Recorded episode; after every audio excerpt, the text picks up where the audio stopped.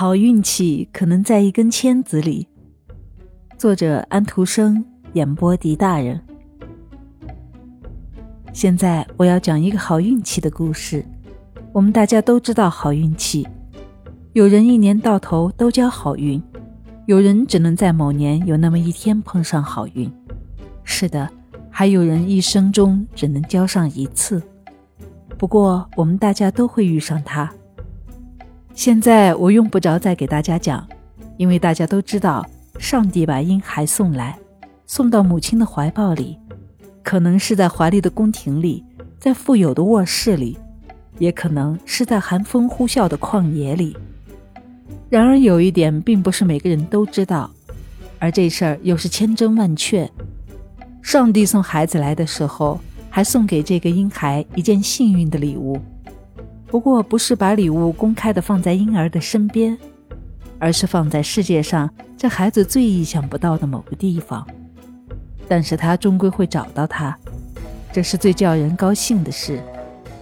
他可能藏在一个苹果里，那件礼物便是送给一个有大学问的叫做牛顿的人。苹果落了下来，于是他寻到了他的好运。如果你不知道这个故事，那么你可以去找知道的人讲给你听。我要讲另外一个故事，这是一个关于梨的故事。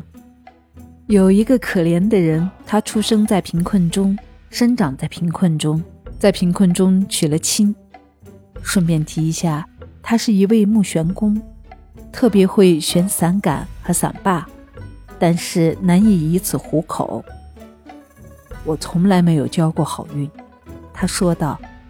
这是一个真实的故事，可以说得出它发生在哪个国家、哪个地方，这个人住在哪里。不过这没有什么关系。红彤彤、酸溜溜的花鸠果为他的屋子和园子做了最美的点缀。园子里有一棵梨树，但是一只梨也不结。然而幸运的就藏在这棵梨树里，在那看不见的梨里，有一天晚上刮起了可怕的风暴。报纸上说，一辆华贵的大马车被吹到空中。又把它像扔一块破布似的扔了下来，梨树的一根粗枝就这样轻而易举地被刮断了，枝子被拖进工作车间里。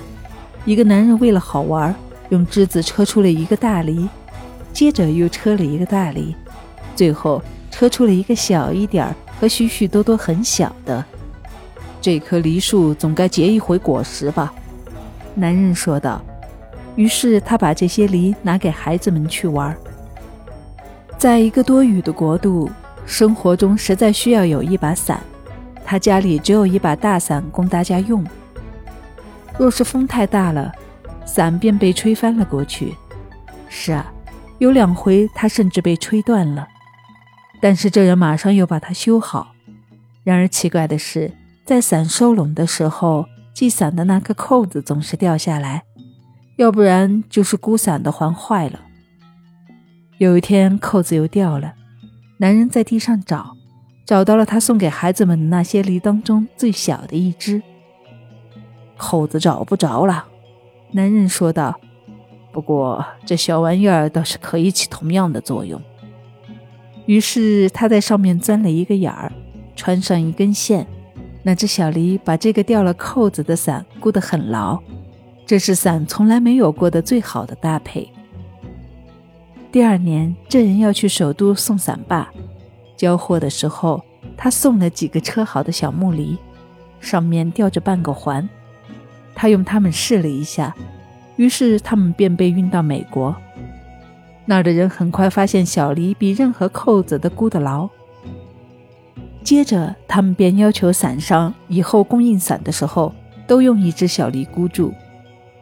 瞧，这下有事干了，需要车几千只梨，所有的伞上都要用梨。这人不得不着手做起来。他车呀车，整棵梨树都被车成了小梨。他赚了铜钱，赚来了银币。梨树里有我的好运气，男人说道。后来他建了一个大车间，雇了许多小伙计学徒，他的心情总是十分愉快。说道：“好运气可能会在一根签子里。我作为讲这个故事的人也这么说。俗话说，口里含上一根白签子，就没有人能看到你了。